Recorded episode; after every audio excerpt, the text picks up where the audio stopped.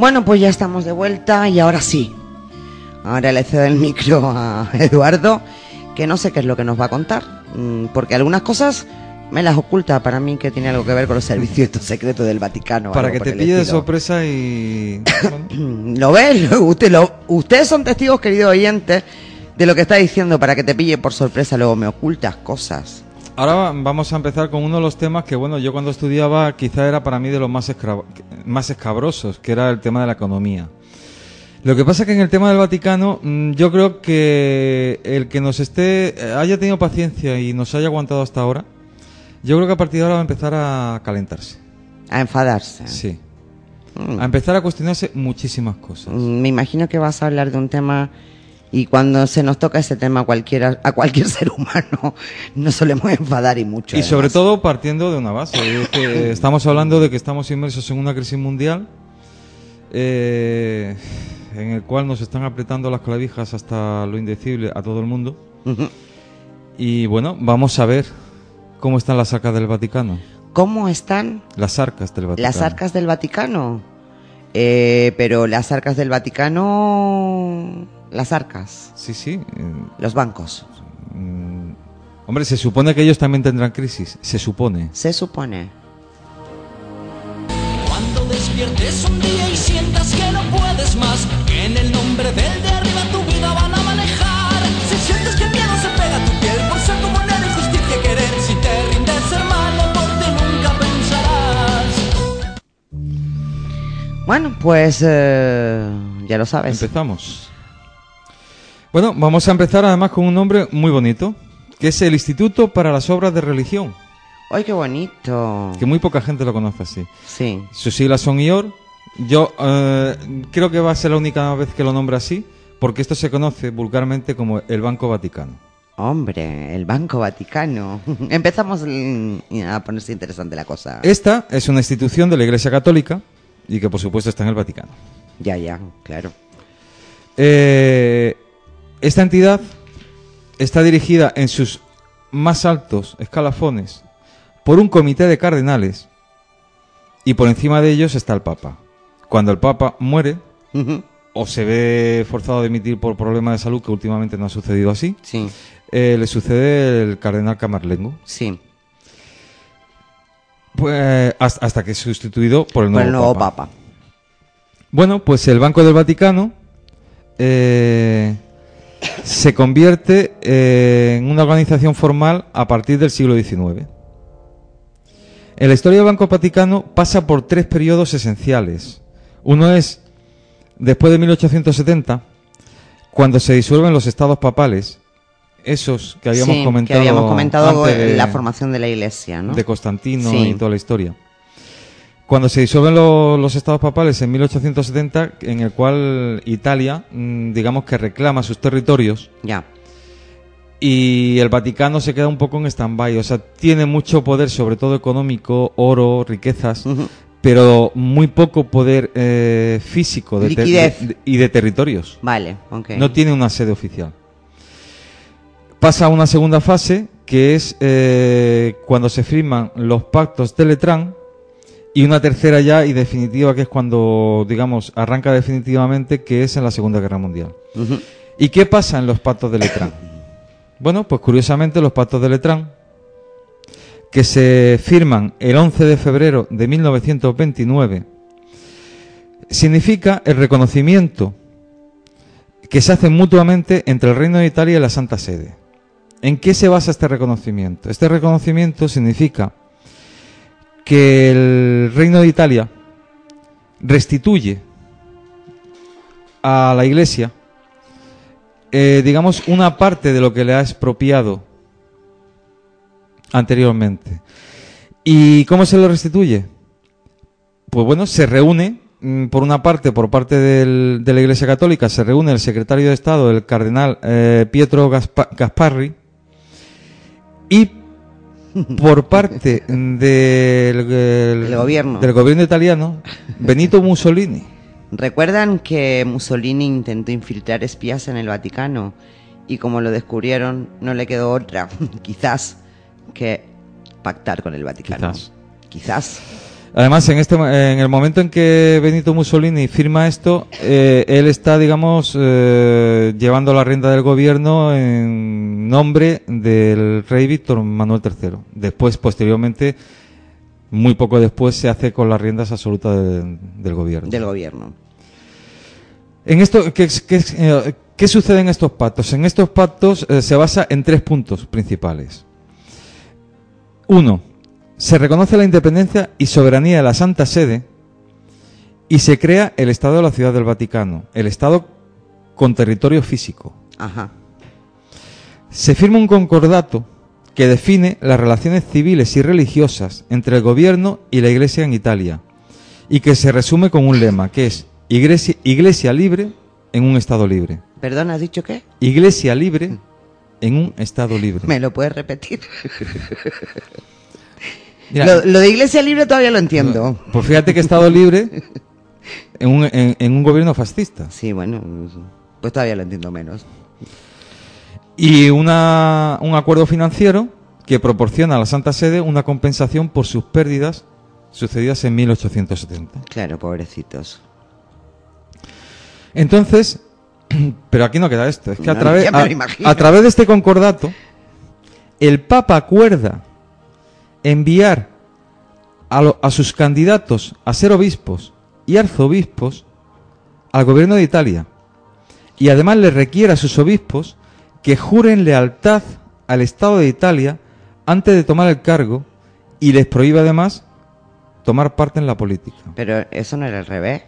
¿No se supone que el Estado era el que tenía que estar bajo la soberanía del Papa? Pues según, su- cuidado, según, según el Vaticano, ¿eh? Cuidado. públicamente lo que se firma es esto. Ya, vale, claro, públicamente. Y por otro lado, Italia acuerda acomodar las leyes sobre el matrimonio y el divorcio a, la- a las reglas de la Iglesia Católica. Vamos, un quid pro quo. Y declaran miembros, o sea, y, y declaran a los miembros del clero exentos de hacer servicio militar. Mira qué bien.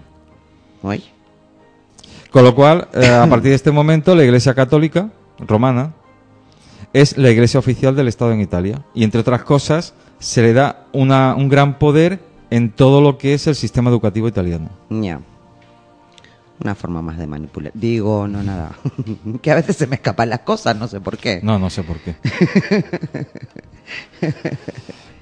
bueno, pues eh, eh, además en el tratado este de Letrán, eh, claro, al, al Vaticano le empiezan a dar una... No, no le empiezan a dar, o sea, con lo que se firma, el Vaticano a partir de ese momento tiene poder económico propio, Ya, que era lo que le faltaba, ¿no?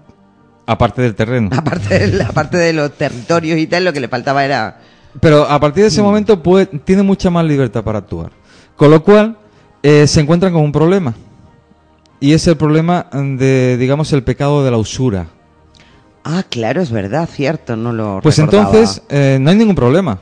Ah, ¿no? No, no. Ah, bueno, bien. La Iglesia eh, redefine el pecado de la usura. Hace un cambio. Y entonces, en ese cambio, eh, lo que dice es que no será usura siempre y cuando los intereses del dinero que preste no sean exorbitantes. Con lo cual, a partir de este momento, el Banco Vaticano se convierte en una verdadera institución financiera. Claro. Presta, gana dinero, con lo que presta, Eso me suena mucho, es decir, lo que hace es acomodar las leyes a su, a su conveniencia, evidentemente. Según datos, parece ser que allá por los años 90, el Banco Vaticano había invertido más de 10.000 millones en compañías extranjeras. ¿Eh? ¿10 mil millones de qué? De dólar. De dólares. Dólares, es verdad que no lo he dicho. En compañías extranjeras. Y asimismo, eh, se dice, aunque esto mm, hasta el día de hoy, con pruebas facientes, o por lo menos que hayan salido a la, du- a la luz pública, no se ha podido demostrar, que ha prestado ciertos servicios ilegales, como es el lavado de dinero, aunque yo creo que, mm, bueno, digamos que eh, judicialmente no está mm, demostrado, Sí, pero éticamente sí, vale, que eso lo veremos después. vale.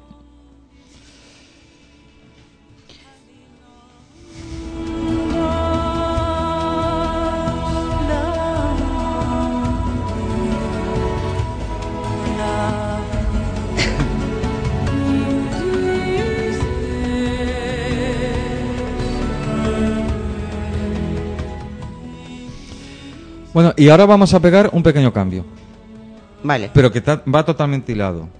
Y además, eh, yo creo que a todo el que sea de mediana edad le, son- le sonará el nombre del Banco Ambrosiano. Sí. Bueno, pues el Banco Ambrosiano eh, de Italia se funda en 1900, perdón, 1895. No, 95. Sí, 1895. y desaparece en 1982. ¿Por qué desaparece? Bueno, vamos a ver. ma- eh, más que porque desaparece. En el Banco Ambrosiano, eh, lo primero, mm, en un momento determinado, en la, en la historia reciente, hay un señor que se llama Roberto Calvi, Ajá. al cual se le acusa de pertenecer a una logia masónica, que es Propaganda 2, Sí. El que, P2. que pu- popularmente llamado P2, P2. Y el cual además en su junta directiva tiene varios miembros, y entre ellos, en su junta directiva de élite, o sea, Sí. los que dirigen los, los designios del, del banco, Ambrosiano. Ambrosiano. Entre ellos figura un señor que se llama Paul Marcinkus, que es obispo, y que a su vez, a su vez, es el presidente del Banco Vaticano. O sea, que el presidente del Banco Vaticano Es eh, forma miembro- parte del Consejo de Administración, por decirlo de alguna Del Banco. Ambrosiano en el banco- momento en que salta el escándalo. Vale. Con lo cual me imagino que le salpica. El Banco Ambrosiano, entre otras cosas, es acusado de concentrar fondos secretos de Estados Unidos, de ayudar eh, económicamente eh, a la subida al poder del sindicato Solidaridad en Polonia, En Polonia, sí. de financiar las contras en Nicaragua, Anda. Sí, y muchas cosas más. Fuerte me parece lo que acabo de oír, pero bueno. Bien, de financiar a los contras de Nicaragua, sí. Entonces, bueno, eh, el señor Calvi eh, asume el poder en 1971. El banco hasta entonces lleva una trayectoria, yo no voy a decir que limpia, Ya. pero por lo menos eh, públicamente no le habían cogido en demasiados renuncios. Al Banco Ambrosiano. Ambrosiano. Entonces él a partir de, de ese momento mm, intenta dar una vuelta de tuerca. Crea un número de compañías extranjeras en las Bahamas y Sudamérica como sucursales del banco, que además eh, se dice que le servían para facilitar eh, el blanqueo mm, de dinero, entre otras cosas procedentes de la coca. ¿Eh? Yo cada vez me quedo más flipada. Y además esto lo hace a través de una filial que se llama Banco Ambrosiano Andino y cuya sede la sitúa en Lima. En Lima, en Perú. Además, eh, no solamente eso, sino que establece una serie de ramificaciones, como son la Banca Católica de, Bene- de- de Veneto, el crédito de, de Varesi- Varesino y la Banca de Gotardo. Y no solamente eso, ¿No? es que además eh, tiene que cubrirse las espaldas en plan público, con lo cual eh, financia la edición del, del periódico Corriere de la Sera. El Corriere de la Sera. Vayan a pedirte los diezmos a fin de mes y la Santa Inquisición te invite a confesar. Por eso digo tu alta la voz, di que nunca pediste opinión. Si es verdad que existe un Dios que trabaja de sol a sol. Y bueno, eh, continuando. Eh, Calvi, está claro, mm, cuando surge el, el escándalo, implica al Banco Vaticano. Hombre, Porque a- a- a- aparte de tener al presidente, presidente del del Banco Vaticano no. como miembro del Consejo Directivo, claro. eh, se sabe públicamente que son íntimos amigos. Ya. Con lo cual se supone el que uno sabe del otro. el uno sabe del otro. Ya. Porque además es que entre todos los escándalos que surgen alrededor de la quiebra del Banco Ambrosiano, eh, se dice también que ellos han servido para financiar la, la dictadura de Somoza en Nicaragua. ¿Cómo? Eso mismo. La dictadura de Somoza en Nicaragua, bien. Cada vez lo pone mejor, Eduardo.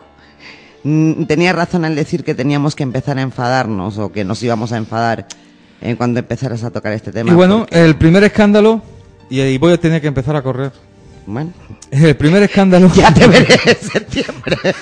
eh, o dicho de otra manera, en términos radiofónicos, ir más deprisa. Muy bien, vale. El primer escándalo surge en 1982. En el, co- y, y cómo surge? Surge porque el Banco Vaticano, perdón, el Banco Ambrosiano, no puede explicar la procedencia de 1.287 millones de dólares. O sea que había 1.287 millones de dólares que nadie sabía. mm, Que la hacienda va- mm, italiana no sabía de dónde procedía. no sabe ese dónde dinero. procede Ajá, y empieza a tirar de ahí. Fíjate, Calvi, Calvi huye del país con un pasaporte falso. el presidente del Banco Sí. Vaticano. Eh, el Banco de Italia asume el control sobre el Banco Vaticano. Su- la secretaria personal de Calvi dicen, o sea, Graciela Co- Corrocher dicen que deja una nota denunciando a Calvi y se suicida. Supuestamente. Y, y posterior, eh, eh, pocos días después, Calvi eh, aparece colgado en, en un puente en Londres, el 18 de junio. Pues la verdad que no entiendo por qué, porque todo parece tan limpio, tan transparente, no sé. Sí, parece tan, Sí. tan limpio. Tan limpio, ¿no? Bueno, pues eh, volvemos otra vez al Banco Vaticano. Sí, qué remedio. Pues el Banco, el Banco Vaticano dicen que está, ha estado implicado en un escándalo, eh, bueno, eh, no, no dicen, estuvo implicado en el, en el escándalo Vaticano, en el escándalo de- del Banco, del Banco Ambro- Ambrosiano, en el cual, aparte de esos millones que no podían justificar, se- en- por otro lado aparece una supuesta deuda o número rojo de 3.500 millones de dólares. A ver, a mí que me lo expliquen. Por un lado hay Sí. unos millones de millones de Sí. dólares que no se sabe de la procedencia y por el otro tienen una deuda. Mm, Con lo cual intentan procesar al, al obispo Marcinkus, Ajá, al que de- formaba parte de la junta de directiva. la junta directiva. Y aquí salta la primera sorpresa. Y es que el Vaticano reclama inmunidad diplomática para el arzobispo, Ya. que además era norteamericano, le protege de las investigaciones, lo consigue, lo saca del Vaticano y lo manda a ultramar. Mira, yo es que ya no tengo ni palabras, sinceramente. Pero además, por si queda alguna duda, porque sí, claro, alguna me queda. Arrancando, el Banco Vaticano dice que ellos no son, no están al tanto de nada de esto. No están al tanto. No, no, claro. No. Ellos, ellos que van a saber. Pero uno de los señores que coge las riendas en toda, eh, en, digamos, en todo este momento de tira y afloja con, en pleno escándalo económico, mm, político y religioso, Sí. el carde- un- uno de los que coge las riendas por parte de la iglesia es el cardenal Agostino Casaroli, el cual decide pagar 406 millones de dólares a los bancos que dicen que el banco ambrosiano le debía dinero. Ah. Ellos no están implicados. Ellos no están implicados, pero, él hacen una donación, me imagino, ¿no? decide, en nombre del Vaticano, Ya. donar 406 millones de, dólar- de dólares. Además, lo dice que es como, un- como una contribución voluntaria porque cree que tienen una responsabilidad moral. Moral, moral, moral. O sea, económica no, moral, moral. Ah. Yo es que me estoy poniendo de los nervios, Eduardo, sinceramente. No puedo entender, no puedo entender. Eh, sigo además diciendo lo mismo de antes, es decir, ¿qué tiene todo esto que ver con Dios? A mí que me lo expliquen, sigue contándonos. Lo que te dé tiempo. Eh, es que no, no queda tiempo. Bueno, pues coméntanos lo que puedas. La historia es que hay tanto que contar, queridos oyentes. Hay tantísimo que contar. Ustedes no saben cómo está esta mesa Bueno, de papeles. pues, eh, me, voy a, sa- me voy a saltar además denuncias públicas con mm, incluso reseñas de periódicos en los cuales, en periódicos norteamericanos, en los cuales eh, digamos que se descubren estafas financieras a cargo Sí. del Banco Vaticano. Esas son las de los billones de dólares. Sí. Y me voy a ir directamente a dos puntos. Bien. Uno. O sea, tres. Vale. A ver si me da tiempo. Eh, en España, la Iglesia Católica ahora mismo está considerada la principal potencia inmobiliaria. En España. En España. Posee en torno a 100.000 inmuebles. Madre. El 80% del patrimonio histórico artístico nacional pertenece a la Iglesia. Ah, El 80%, ¿eh? el 80%. Del patrimonio histórico Sí. artístico. El 70% del suelo habitable de ciudades como Toledo, Ávila, Burgos o Santiago de Compostela está en manos de la Iglesia española. No me extraña que sea La Iglesia española es accionista de empresas como Inditex, Zara, Endesa, Banco Popular o Telefónica. Además invierte en bolsa a través de Umasgues, que no sé si te suena de algo. Sí, eh, no lo quería decir por si no había tiempo, pero bueno, un par de esas empresas podrían tener algo que ver con esa organización de supuestas apariciones marianas del Escorial. Sigue porque no nos da el tiempo de nada. Pues resulta que la iglesia, La la iglesia, la iglesia, La iglesia. ellos dicen que no invierten en negocios. Bueno, lo primero es que no reconocen abiertamente invertir en negocios. Hombre, y por ya. mucho menos mucho menos en negocios que vayan en contra de la fe cristiana. Hombre, por favor, ¿cómo Bien. van a hacer eso? Entonces, eh, bueno, eh, y que yo sepan, eh, al día de hoy, ni la agencia F ni los informativos del mediodía de, de la De cadena Cuatro. 4 están, de- están denunciados. No que yo sepa, no. Y ambos dijeron, en el 2008, en marzo de 2008, lo siguiente. El arzobispo de Madrid, perdón, el arzobispado de Madrid presidido por Rocco Varela También me suena. y el de Burgos, con Francisco Gira la cabeza, han invertido los últimos años en acciones de empresas como el laboratorio farmacéutico Pfizer. Bueno, bien.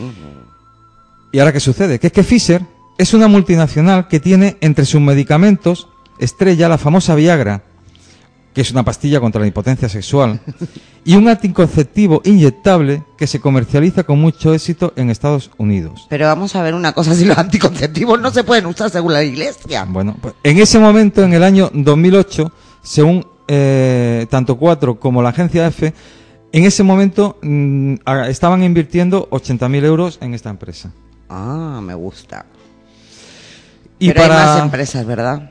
y para terminar, un mini, mini resumen. Solo un mini resumen. Un mini resumen y volvemos al Vaticano. De qué eh, acciones, o sea, en qué empresas o son mm, accion- accionistas mayoritarios o tienen una gran cantidad de acciones. Sí, Son innumerables, sí. pero entre ellas están el Banco de Roma, el Banco Comercial Italiano. Tienen oro depositado en, eh, en el Banco de Crédito Suizo, en el Bank Am- Ambros y en la banca Morgan.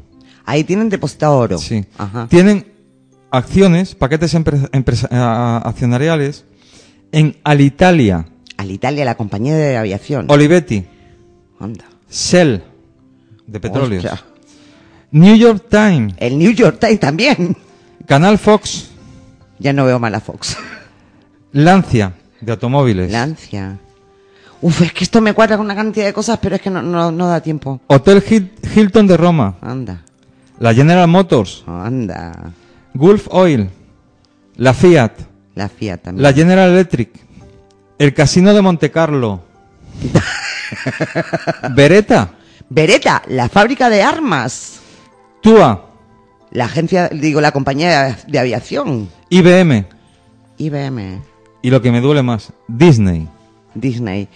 Eh, como comentario, simplemente decirte que lo de Disney no me extraña, puesto que una parte de ese nuevo orden mundial del que formaría parte el Vaticano, una de sus consignas era pan y circo. Entre ellos Disney, de ahí su gran relación con el mundo del motor. Se dice que también estaría detrás o tendría acciones o estaría invirtiendo en temas como, por ejemplo, la Fórmula 1 incluso. O sea que Ahí queda lo de la iglesia. Virgen viste de oro desnudará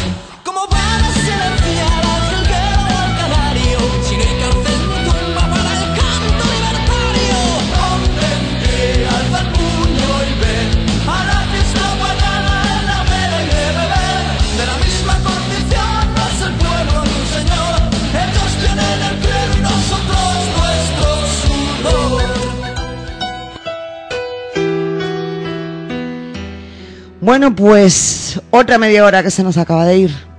Nos queda una horita justa para terminar este especial sobre el Vaticano. Eh, nos queda quizás la parte eh, menos, eh, menos dura o que quizás duele menos, o no, quizás duela más. Nos vamos a publicidad y volvemos en un momentito, no se vayan.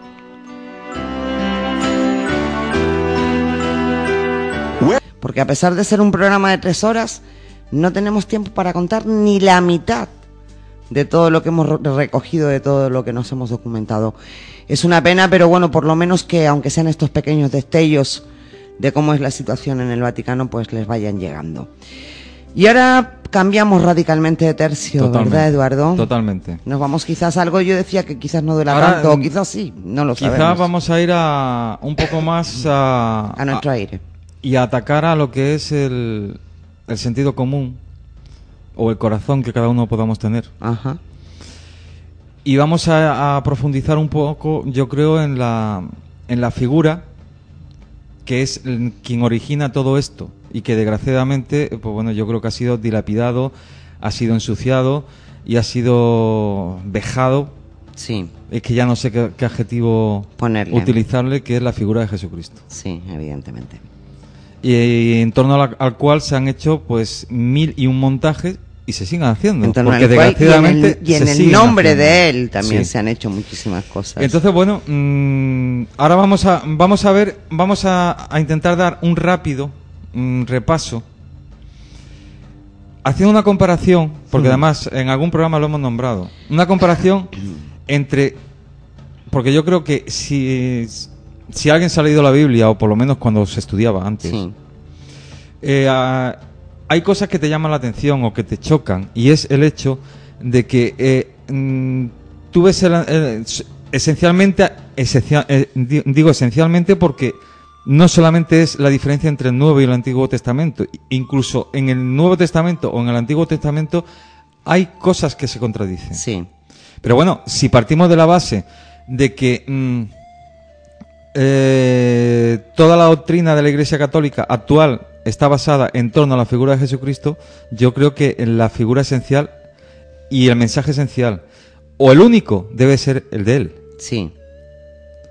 Pero claro, eso se contradice con muchas cosas Entonces, del Antiguo Testamento. vamos a intentar eh, con- comparar, comparar cosas que se dicen en un sitio de la Biblia con cosas que se dicen en otro. Bien, me parece interesante. Que además, eh, ya anticipo, es que eh, no hay por dónde cogerlo. Ya. lo Pero es que para ser más grave la historia, Sí. no hay por dónde cogerlo. Bien. Entonces empiezas a buscar y dices, bueno, ¿y la iglesia en algún momento eh, Se ha pro- se ha pronunciado. Y te llevas una gran sorpresa. Es que resulta que el actual Papa Ratzinger, Sí, en el año Benedicto 2000, XVI. sí, en el año 2000, cinco años antes de ser Papa, en ese momento él era uno de los, más mm, altos cargos. Él era el prefecto de la Congregación para la Doctrina de la Fe. O sea, era uno de los que vigilaba el tema de la fe. el tema de la fe y de las Santas Escrituras. Sí, Pues bueno, pues este señor no se le ocurre decir más que lo siguiente. Bajo el título de Dominus Jesús, escribe, el Segundo Concilio Vaticano interviene en la constitución dogmática sobre la revelación divina de esta tradición y enseña, en base a la fe apostólica para nuestra Santa Madre, la Iglesia, los libros del Nuevo y del Antiguo Testamento tienen validez en su totalidad, con todas sus partes, como algo sagrado y canónico, porque al ser escrito bajo la influencia del Espíritu Santo, tienen a Dios como su autor y fueron dados como tal a la, a la Iglesia. Estos libros enseñan con seguridad, fidelidad y sin errores la verdad que Dios quería que se tomara por escrito para conseguir nuestra salvación. pues me vas a permitir que diga una cosa. O Dios nos aclara, o la iglesia nos aclara. No, no, vamos a ver. Alguno de los dos tiene que estar equivocado, Vamos viendo lo que vamos a ver ahora. Bueno, pues eh, este señor que dice, di- parece ser que es el, eh, con el permiso de la vidente del Escorial, parece ser que es el máximo representante de Dios en la tierra. Sí. ha hecho- ha, ha hecho esta, esta afirmación. Bien. Y si quieres empezamos porque esto ya está volando. Sí, empecemos. Por ejemplo, eh, se dice en el Antiguo Testamento, en concreto en números 31, 17 y 18, refiriéndose a los enemigos Sí. de los creyentes. Matad, pues ahora a todos los varones de entre los niños, Matad también toda mujer que haya conocido varón carnalmente. Pero a todas las niñas entre las mujeres que no hayan conocido, que, que no hayan conocido varón, las dejaréis con vida. Para que sirvieran de entretenimiento a los soldados, claro. Hombre, evidentemente. Pero qué curioso. Jesús dice, según Mateo 5, 43, 45. Oyeron que fue dicho, Oyeron que fue dicho. amarás a tu prójimo y aborrecerás a tu enemigo. Pues yo les digo, amen a sus enemigos, bendigan a los que les, mas- a los que les maldicen, haga bien, ha- hagan bien a los que les aborrecen y oren por los que les ultrajan y les persiguen, para que sean hijos de su Padre que está en los cielos. O sea, lo mismo, ¿no? No, no, se- según el Papa, según el Papa, Según el Papa, las lo- dos son de aplicación. Entonces, ¿qué Es lo que yo entiendo. Entonces, ¿qué hacemos? Porque las dos las ha dictado Dios. Entonces, si me encuentro con un enemigo, ¿qué hago? Primero le doy una bofetada y después le doy un Porque además, y además esto se va a repetir en varios. eh, Jesús cuando dice, les han dicho, no dice, les ha dicho mi padre, ni, ni- No, no, ni- sino ni le- les han dicho. dicho. Él no, no dice que... A lo mejor resulta que es- lo mismo que le dicen, eh, igual son a los que él echó del templo Probablemente. a latigazos. No me extrañaría nada. Dice, según el Éxodo 21, 24, 25. O sea, Antiguo Testamento. Antiguo Testamento. Ojo por ojo, diente por diente, mano por mano, pie por pie, quemadura por quemadura, herida por, heri- por herida, golpe por golpe. Bien. Jesús dice, según Mateo 5, 38, 39.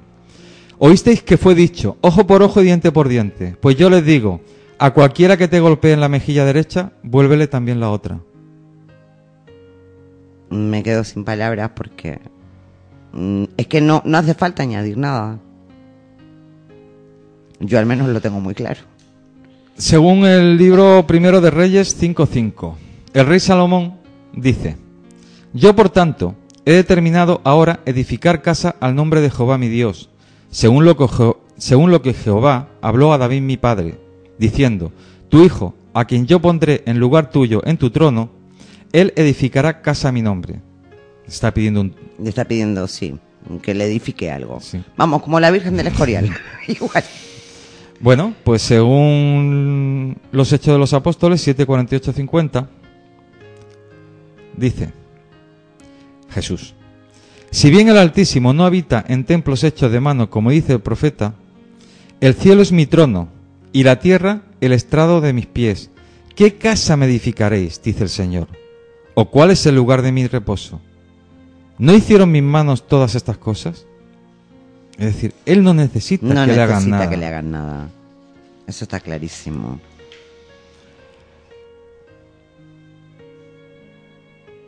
Pablo a uno de sus discípulos en Romanos 13, 1, 4. Sométase toda persona a las autoridades superiores, porque no hay autoridad sino de parte de Dios, y las que hay, por Dios, han sido establecidas. Es servidor de Dios, vengador para castigar a que hace lo malo. Es decir, someta- Sométete. sométete a la voluntad del que está mandando. Sí. Y Jesús dice, ¿sabéis que los gobernantes de las naciones se enseñorean de ellas, y los que son grandes ejer- ejercen sobre ellas potestad? Mas entre vosotros nunca va a ser así. Y es que, es que creo que no hay nada que añadir a todo esto. Y es que está tan claro. Ahora vamos a ir a una que me gusta. ¿Te gusta? Sí. Bien, a ver. Cuando dice me gusta y pone la cara que está poniendo, a mí me da miedo. Bueno, ahora hay varias, hay varias. Según el Éxodo 25, dice, Porque yo soy Jehová tu Dios, fuerte, celoso, que visito la maldad de los padres sobre los hijos hasta la tercera y cuarta generación de los que me aborrecen. O sea, está maldiciendo Madre de Dios, a, a los, los que no nietos, a los bisnietos. Sí, sí, sí, sí, sí. Y por otro lado, se dice, el alma que pecare, esa morirá. El Hijo no llevará el pecado del Padre, ni el Padre llevará el pecado del Hijo. La justicia del justo será sobre él, y la impiedad del impío será sobre él. Es que es lógico. Es lógico y, e- y equitativo. Vamos a ver, yo hay una cosa que siempre he dicho desde que, desde que, que de pequeña leí la Biblia.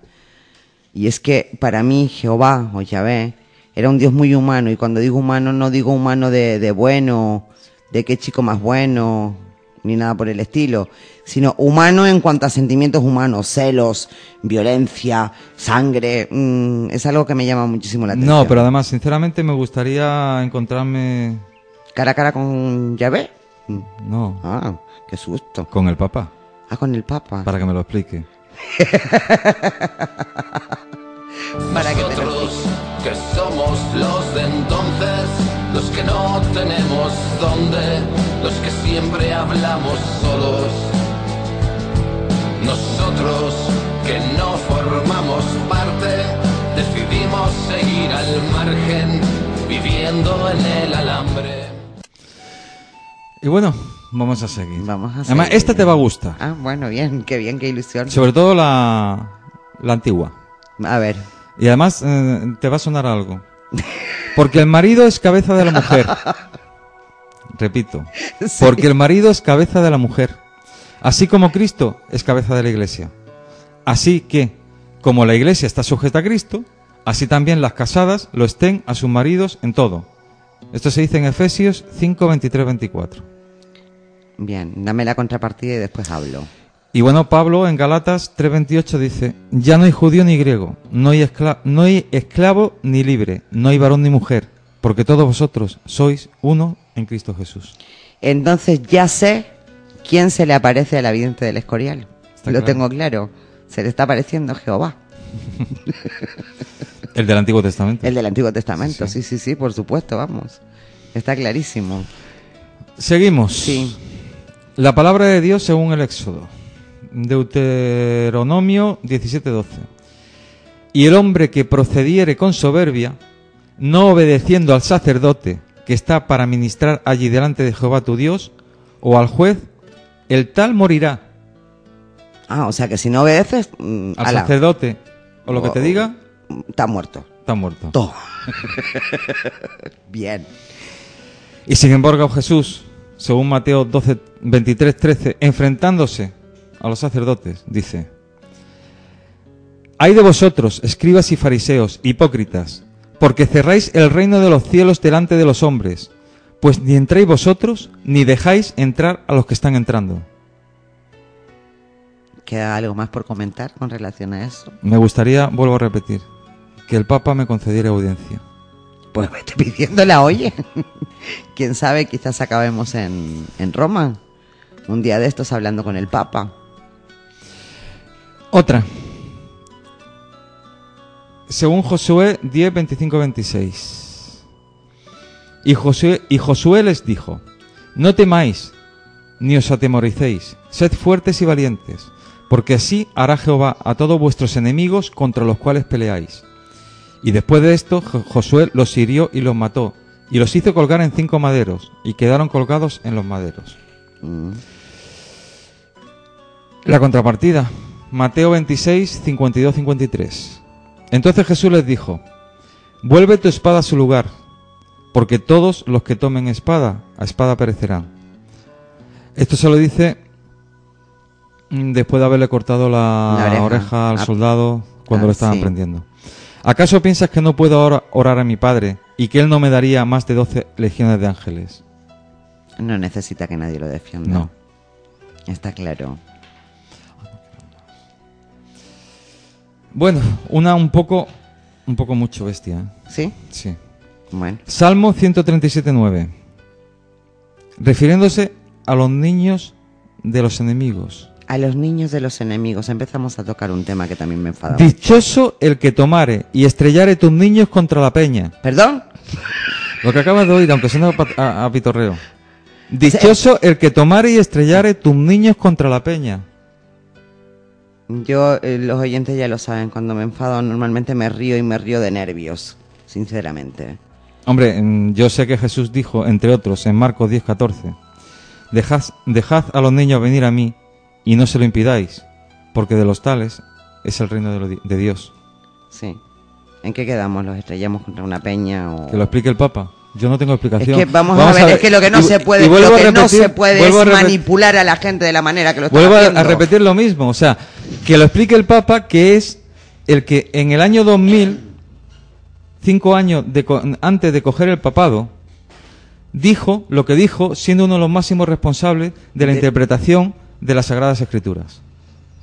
Es que, eh, pero y el Papa, eh, es que no, no. Eh, no cuando, me se, cuando, se o sea, atreve, a- cuando se atreve a decir con la rotundidad que dice que es que el, el Nuevo y el Antiguo Testamento son íntegramente palabra de Dios y válidos. y válidos y que no comen- y que no tienen ningún tipo de error.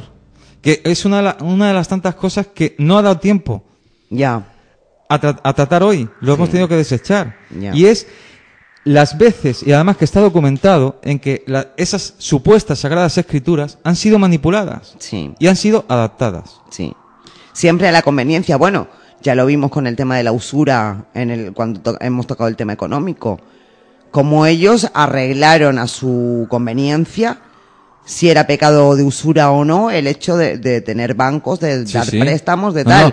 Es decir, luego una persona o una o una institución como la Iglesia Católica que es capaz de hacer eso en beneficio propio y estamos hablando de dinero única y exclusivamente, que no es capaz de hacer para tener al pueblo lo que yo no entiendo y por eso también hemos hecho este programa es cómo todavía hay gente no que no crea en Dios, cuidado, que eso no lo pongo en duda, sino que se pueda creer o que, o que no se fije o que no, no vea este tipo de cosas. Eso es lo que queremos transmitir Y esta además, noche a los oyentes. Ojo, y, y que lo triste de todo esto es que eh, dentro de la, de, de la Iglesia Católica, de la organización, hay una cosa clarísima. O sea, si tú quieres encontrar a los mejores, normalmente te vas a los escalones más bajos. a los más O bajos, sea, vete a, a los a sacerdotes, los sacerdotes de pueblo, a vete la, a los a la gente de pie, a la gente que está en chabolas viviendo y compartiendo chabolas con la gente de, de ese barrio chabolista. a una Madre Teresa de Calcuta. Efectivamente, es decir, no vamos, y eso lo quiero dejar muy claro, No, no. vamos ni en contra Sé de los lo- sacerdotes ni en contra Lo de triste toda de esta historia, gente. lo triste de esta historia es que hay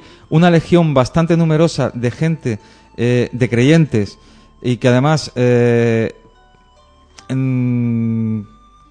tienen, tienen hábitos, es decir, o sea, son sacerdotes, o sea, prof- prof- profesan de, de, digamos, de esta creencia su, su profesión Sí, hacen esa- de esta creencia Y su vida. y su vida. y que eh, además van con toda la mejor fe del mundo. Sí. Y lo triste, y, y este es un tema en el cual a mí, mm, y sobre todo después de haber hecho la, todas las averiguaciones y todo lo que no hemos podido contar, que espero Sí. que algún día lo podamos hacer, a mí lo- eh, hoy en día lo que me tienen que demostrar, porque ahora ya no me tienen que demostrar eh, todo lo contrario, no, no, ahora mismo a mí me tienen que demostrar, tanto el Papa como toda la jarca que hay alrededor, Sí. que de verdad ellos son los depositarios de la palabra de Dios. Sí. Porque mm, yo estoy llegando a una conclusión. Y es que posiblemente el anticristo que está anunciado, a lo Ah. mejor hace años que ya está dentro.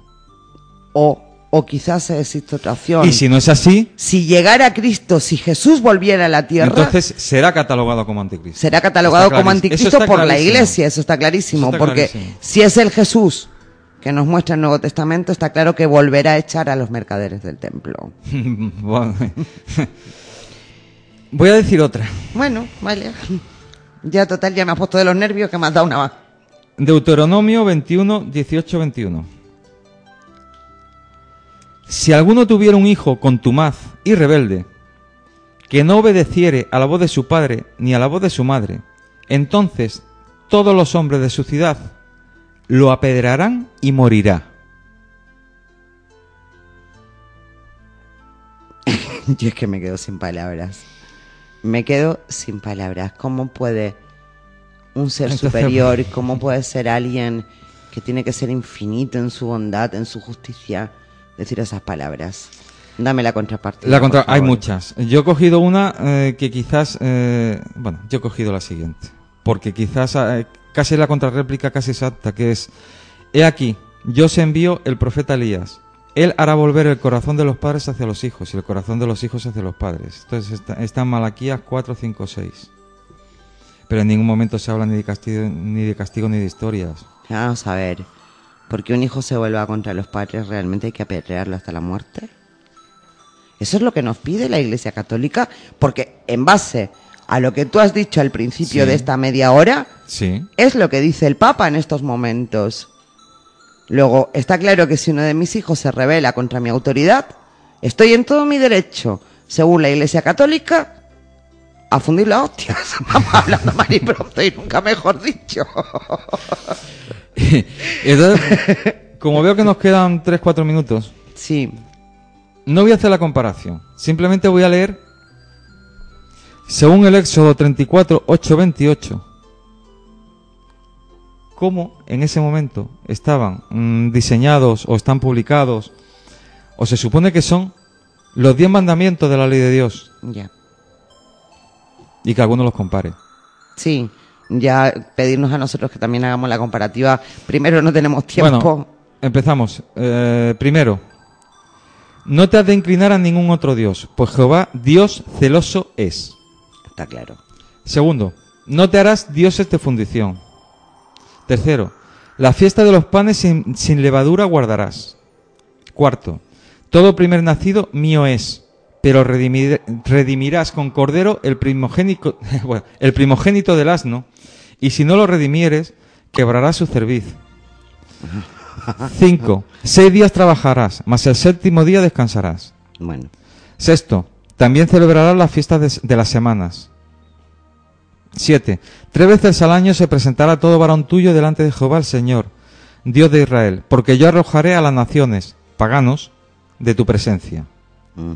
8. No ofrecerás cosa leudada junto con la sangre de mi sacrificio. 9.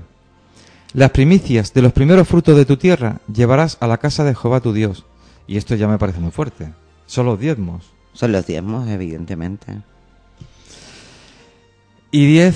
No cocerás el cabrito en la leche de su madre. Ah, Bueno, es, me parece un poco raro, pero bueno. Bien, es verdad que escuchando estos diez mandamientos también eh, la iglesia podría ponerse, si quisiera, en la postura de que en aquella época todo era muy distinto. Vale, y que se ha ido haciendo adaptaciones. Sí, pero es que las adaptaciones ya entre Antiguo y Nuevo Testamento, por mucho que sean adaptaciones, son contradictorias por completo, es que no tienen nada que ver la una con la otra ni la otra con la una, sinceramente. Pero vamos a ver. Sabiendo, y, de- y en la última media hora comentaremos algunas, sabiendo cuál era el mensaje de Jesús, que quizás es en el que menos nos, nos hemos centrado, porque Sí. yo creo que es el que más se conoce. Sí, Sabiendo el mensaje de Jesús, de verdad, Dios va a pedir eso. que, que tú... estrelles a los niños contra las peñas. no, o no, que- en el caso de los mandamientos, es Ah, decir, sí. que tú eh, de cada cosa que ganes le des una parte. le des una parte, o que, su primer, o que tu primer hijo suyo es, o que ya sabemos que Jehová es celoso y es... Pero bueno, En fin, que estamos llegando Eh, casi... a- Está claro. Según el Papa actual, Sí, todo esto es cierto, tanto el antiguo como el nuevo. por muy contradictorio que Por sea, muy contradictorio que sea. Y no hay errores. no hay errores. Memoria de jóvenes airados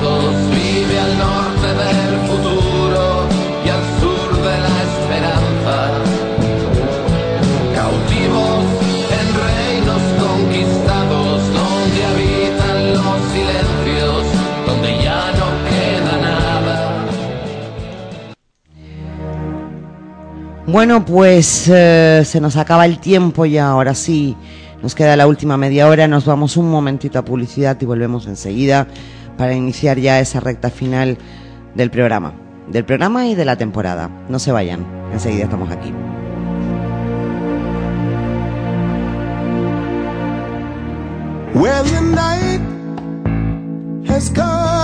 PCL Radio 93.6. Te enamoramos.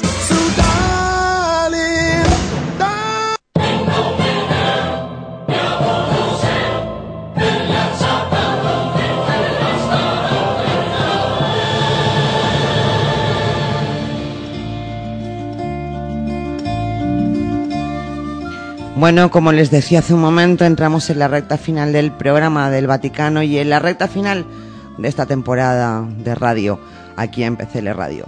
Y como seguimos yendo muy mal de tiempo, como siempre, eh, sin más dilación vuelvo a pasarle la palabra a Eduardo. A ver, Bueno. con qué, a ver con qué nos sorprendes ahora, porque yo ya estoy de un mal humor. No, sí quiero hacer una, una aclaración. No aclaración, porque creo que no lo he dicho antes. Y es que, eh, bueno, hoy le ha tocado a, Al Vaticano, al Vaticano. sí. Yo espero que en otras ocasiones, porque esto no es solamente el Vaticano. O sea, el Vaticano es, el- digamos, lo que más nos afecta porque es Nuestra creencia, Nuestra por decirlo creencia. de alguna manera, sí. Pero está el Islam y está el budismo y hay muchísimas Más religiones. más religiones. Tú me quieres liar a mí con otro programita como este. Dicho Pero eso, sí tienes razón. dicho eso, eh, yo voy a decir dos, tres frases. Si tú quieres comentarlo, comentas. Y si no, o sea. Porque Yo como estoy sin palabras. Después de dos horas y media, Sí, mm, dando datos, historias y. sí. Bueno, o sea, Jesús, entre otras cosas, dijo: Amaos los unos a los otros. Sí. En esto conoceréis, en esto, en esto conocerán que sois mis discípulos. Se nota, ¿no? Es, es evidente. Si alguien quiere ser el primero, deberá ser el último de todos y servirlos a todos. Ama a tu prójimo como a ti mismo. Sí, Aquel de ustedes que no tenga pecado, que tire la, prime- la primera piedra. Esto cuando libra a la prostituta de ser, De ser lapidada. de ser lapidada. Conoceréis la verdad y la verdad os hará libres.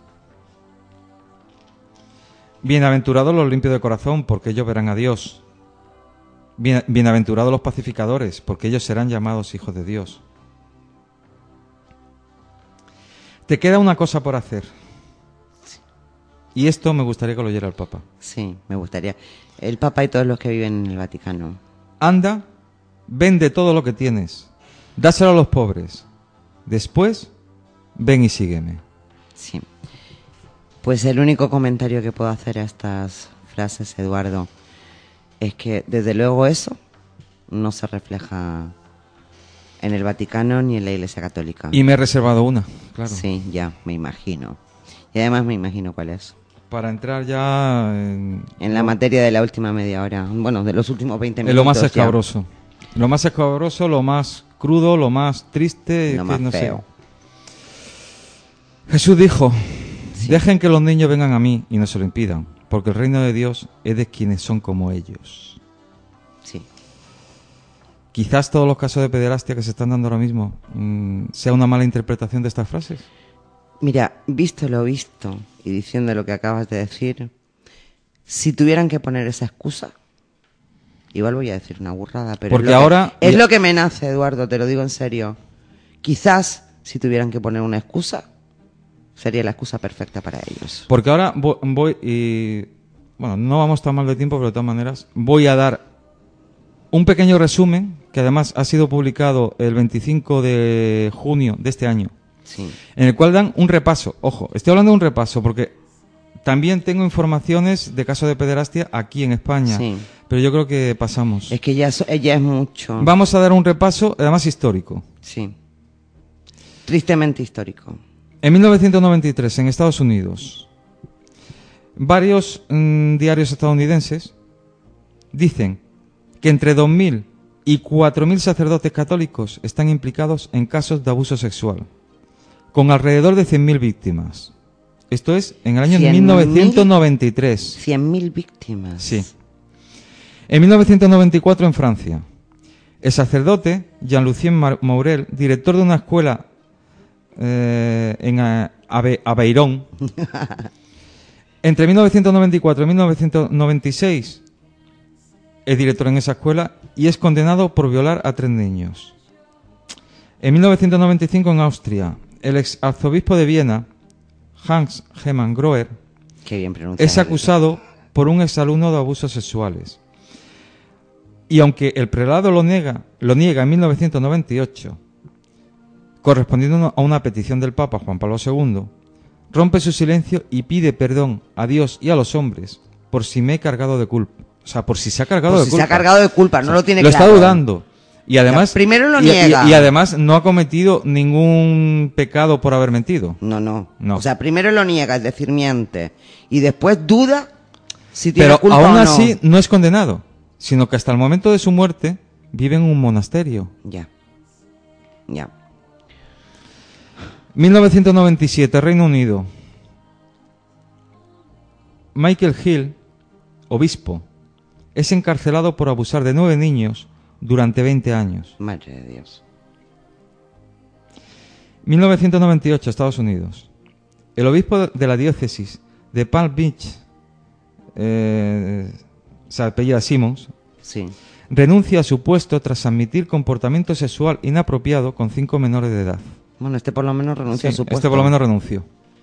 Pero no se lo condenó tampoco, me imagino, ¿no? No. Ah. Bueno, ¿a, quién, a, a quién le condenas? Aquí no hay condenas. No. Únicamente a todo lo más, bueno, vale, renuncio o bueno, a lo mejor tengo Vamos algo a ver, de y, culpa. y últimamente, porque los escándalos están a la orden del día, No, pero sí. hasta hace poco esto no era un delito, era una enfermedad. Era una enfermedad. Sobre sí. todo si eran sacerdotes. Sí, claro. O, no sacerdotes o personas vinculadas con la Con iglesia. la iglesia, sí, evidentemente. 2002, Estados Unidos. Dimite el cardenal, el cardenal arzobispo de Boston, Francis Lapp, cuya caída ocasiona un escándalo sin precedentes en el clero, en el clero estadounidense. Lapp confesó haber protegido a un párroco que abusó de jóvenes de su comunidad. En 2004, estamos hablando de 2002, ¿eh? pues en 2004 es nombrado arcipreste de la Basílica de Santa María la Mayor, una de las cuatro grandes de Roma. Es que les- lo, O sea, el nombre... lo, está- lo están premiando. Sí, sí, claro. o sea, es que, es y precisamente en abril de 2002, el Vaticano era mencionado por primera vez en una demanda contra la Iglesia Católica de Estados Unidos, como encubridor de sacerdotes pederastas, al transferirlos de, de Estado o sacarlos fuera del país para evitar los juicios. Qué fuerte. O sea, Que que, es que lo mismo- los encubren. Que además, vamos a ver, si es que la línea de acción es la misma que en el tema económico. Sí. Es decir, ¿qué hizo con el señor que estaba llevando, eh, que era el director Calvi. del Banco Vaticano? No, el director del Ah, Banco el- sí, Vaticano. vale, ese que no me sé el nombre, sí. Que a su ejecutivo. Sí, también lo sacó del follón y lo lo, saca y mandó lo, fuera. lo mandó a Estados Unidos. Sí, efectivamente. Efectivamente. Y consiguió que no le juzgaran. Ah, pero bueno, para eso es el Vaticano, ¿no? 2008, en Estados Unidos. Un informe del colegio John Jay de Justicia Criminal señala que un total de 10.667 personas han, acu- han acusado a 4.392 sacerdotes en Estados Unidos por abusos sexuales cometidos entre 1950 y 2002. Para resolver muchos de estos casos, algunos, algunos de forma extrajudicial y que no se hagan público, Sí, claro. la Iglesia ha tenido que pagar más de 2.000 millones de dólares. En concepto de indemnizaciones, Sí. me imagino. Estamos hablando de diez mil y pico. Eh, eh, 10.000 10.000 y pico personas que cursan una demanda. Que ponen O- una o- demanda. Vamos, que dicen haber sido afectados, por un abuso. por un abuso. Madre. Que vamos a ver, que mm, esto es como todo, o sea, lo hay bueno y los hay malos. Sí, sí, evidentemente. Pero lo que no se puede hacer es que sea la propia institución religiosa la que los proteja y la que los encubra. La que los encubra, pero es que es lo que ha hecho siempre. Eso es lo que no se puede permitir. Con pederastia o con economía o con dinero o con territorios, siempre que les ha interesado, lo han encubierto y lo han protegido, siempre. En el 2008, en Australia, eh, la organización Broken Rich, en en su traducción Ritos Rotos, defensora de las víctimas de abusos sexuales, cifró en 107 los sacerdotes católicos condenados por, por pederastia y el número de víctimas en más de mil. Bien. O sea, que es en todos los países del mundo prácticamente. En el 2009,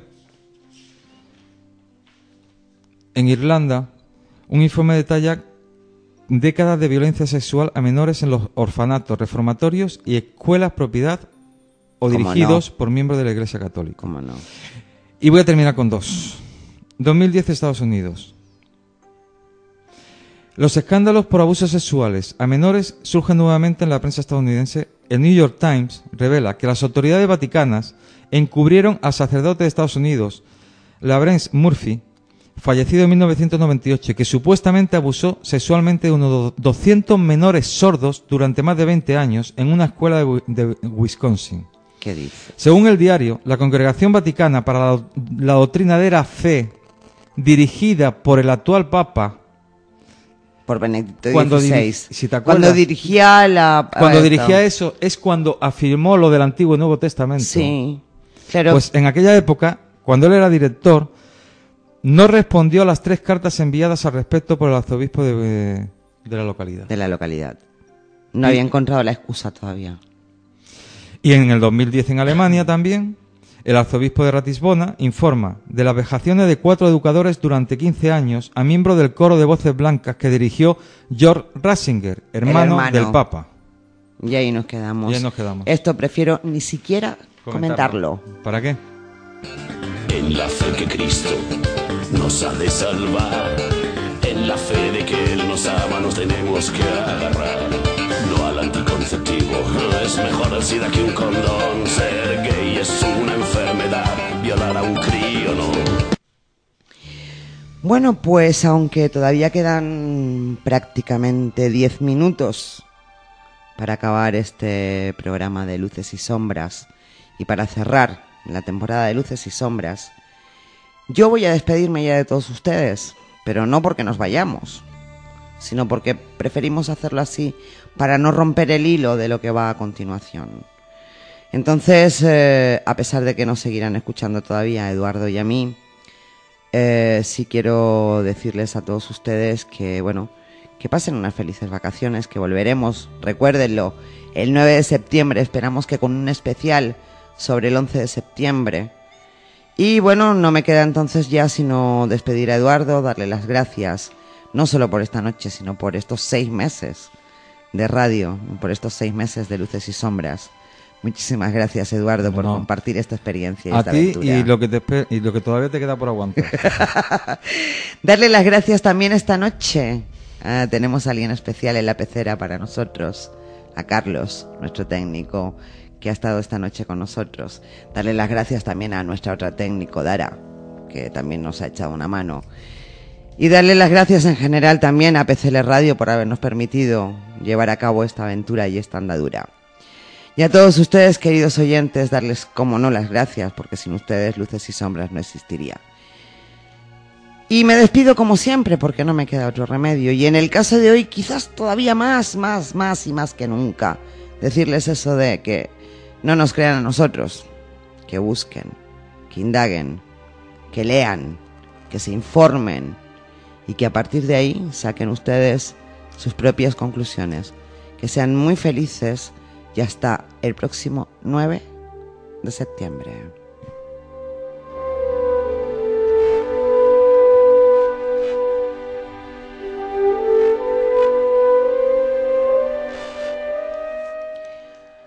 Se me quedaba atrás una cosa. Y una cosa importante además. Y es que después de que hable Eduardo, que va a leer una carta bastante reciente, y después de unas palabras que voy a decir yo, puestas en mi boca, porque realmente las palabras son de Juan Pablo I, iremos con un corte de música que es el final, y que aunque les suene la música, no dejen de escucharla. Seguimos adelante con el programa, con lo que nos queda ya de luces y sombras. Recuerden, no se nos vayan, aunque la música del final del programa les suene. Bueno, Eduardo, Pues eh, yo voy a continuar porque afortunadamente eh, hay gente y gente que no son cualquiera que levantan la voz bastante alto y esperemos que algún día mm, estas voces sean muchas sí, y entre todos sí. se pueda cambiar eh, el panorama tan gris y tan negro no gris negro Quizás todo sea mejor mañana. quizás. Y entonces, bueno, el viernes 9 de abril del, do- del 2010, Alfonso Palacios, que es escrit entre otras cosas es escritor, es escritor, mm, es consultor internacional, él es costarricense, ha colaborado entre, entre otros organismos para el Instituto Inter- Interamericano de Derechos Humanos, para Amnistía Internacional, para UNICEF. Eh, tiene varios títulos académicos como grado en Humanidades Clásicas, eh, ha, estu- ha- ha estudiado tanto en Costa Rica como en Estados Unidos, multitud de publicaciones. Es uno de los más críticos y mejores considerados, no sé si decir filósofos o mentalistas Ajá. de Sudamérica. En una carta, que la llama así, una carta que escribe eh, criticando eh, la movida política que hay en ese momento y, y cómo la ve él, Yo no voy a leer la carta política, me voy a ir a, las a los últimos párrafos Vale. y que cada cual saque sus conclusiones. Y dice, esta es la iglesia de los que tienen el poder y de los que se creen elegidos por Dios para ser sus representantes en la tierra. Nada más absurdo y antievangélico. El Dios de los, de los empobrecidos nada tiene que ver con los obispos, nada tiene que ver con su excelencia, su santidad y otras hierbas que se echan a sí mismos. Mortales, como el más común de los seres humanos, obispos y curas, de la iglesia de arriba, la rica y la soberbia, se creen y se ven a sí mismos superiores en todo a lo demás, en todo, en, superiores a sí mismos a todos los demás seres humanos. Estos hipócritas, los de arriba, dicen haber sido elegidos por Dios, quien los ha llamado para servir a la humanidad, cuando la historia nos demuestra hasta la saciedad que se, la han, que se han pasado sirviendo a los ricos, políticos, militares y asesinos de todas las calañas. Y ahora, en un paroxismo in- increíble, desean aprovechar el momento de cambio político para imponer condiciones y prebendas, amparados en el hecho de que el Opus Dei, representado en el gobierno apropiadamente, está detrás de todo ello, con su red de influencias y su poderío económico solamente comparable al que tuvieron los, los jesuitas durante la colonia. Ha llegado el momento, en consecuencia, de aunar esfuerzos ciudadanos para detener la voracidad eclesiástica, renacer el proyecto de un Estado laico, desvincular la religión del gobierno, cualquier religión, y que como todas las demás religiones, la católica, se las apañe como pueda. Pues si la fe es tan grande, que cada quien aporte de lo suyo para mantener sus iglesias, sin esperar que los demás, que no compartimos sus supercherías, tengamos que aportar recursos a la fuerza para mantener estos privilegios, es decir, obligarnos a vivir según los preceptos del Evangelio.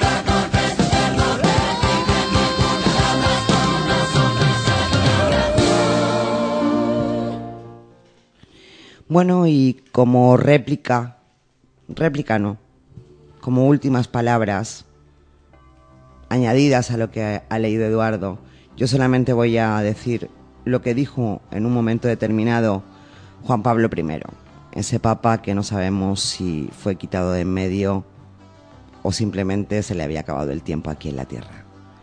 Y este papa, Juan Pablo I, lo que dijo fue, pienso que ningún rey, ningún presidente, ningún emperador y ningún papa tienen derecho a comer si antes no han comprobado que todos sus súbditos, ciudadanos y seguidores han podido hacerlo.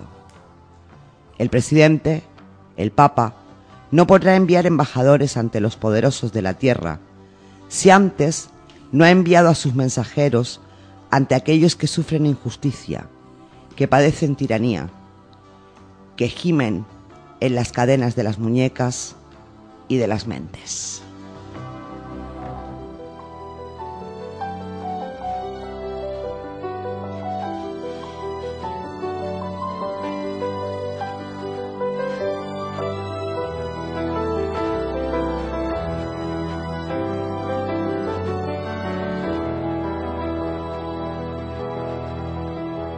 Padre nuestro, de todos nosotros, de los pobres, de los sin techo, de los marginados y de los desprotegidos, de los desheredados y de los dueños de la miseria, de los que te siguen y de los que en ti ya no creemos.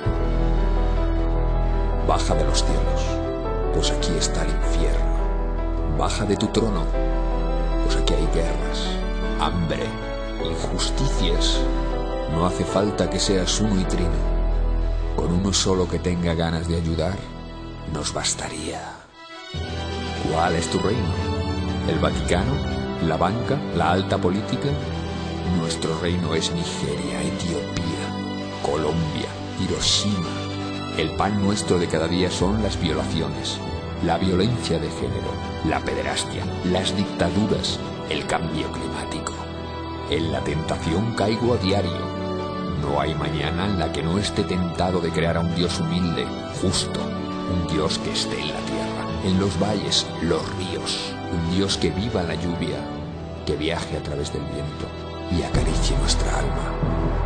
Un Dios de los tristes, de los homosexuales, un Dios más humano, un Dios que no castigue, que enseñe, un Dios que no amenace, que proteja, que si me caigo me levante, que si me pierdo me tienda su mano, un Dios que si hierro no me culpe y que si dudo me entienda, pues para eso me dotó de inteligencia, para dudar de todo.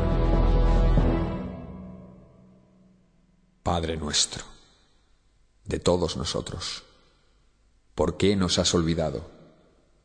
Padre nuestro, ciego, sordo y desocupado, ¿por qué nos has abandonado?